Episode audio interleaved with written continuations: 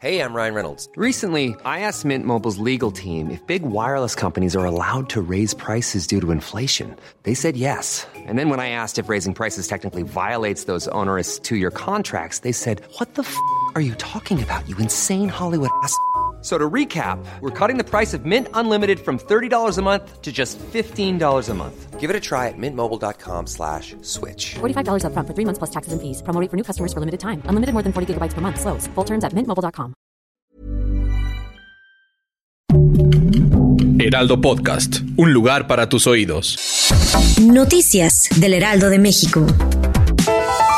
Un incendio consumió en gran parte de la tienda Galerías El Triunfo ubicada en Avenida San Jerónimo, casi esquina con Periférico, en la alcaldía Álvaro Obregón. La secretaria de Gestión Integral de Riesgos y Protección Civil, Miriam Ursúa, informó que alrededor de 100 personas fueron evacuadas y solo tres necesitaron atención por crisis nerviosas.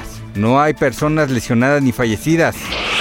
El caso de Ingrid Escamilla, víctima de feminicidio, dio un giro inesperado para los familiares, amigas y colectivos que esperaban por fin tener justicia, pues el pasado lunes 5 de septiembre las autoridades aplazaron para este 12 de octubre la resolución y sentencia de su feminicida. La joven de 25 años falleció el pasado 9 de febrero de 2020 en su casa, luego de que su pareja sentimental, Eric Francisco N, de 46 años, la apuñaló en el cuello tras una pelea.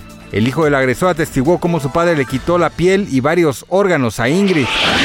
Este miércoles se registraron nuevamente problemas para acceder a algunos sitios web de Estados Unidos. En esta oportunidad fueron los dominios del Aeropuerto Internacional de Atlanta y del estado de Colorado los que presentaron fallas. Al intentar ingresar en ellas se leen carteles que rechazan el acceso. Este ataque se da después del accionar de un grupo de hackers prorrusos a comienzos de la semana que dejó sin funcionar a algo más de una docena de aeropuertos, según informó la cadena CNN.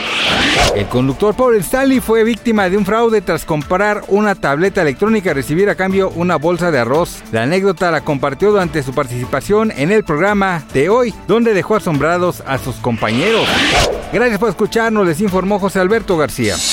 Noticias del Heraldo de México.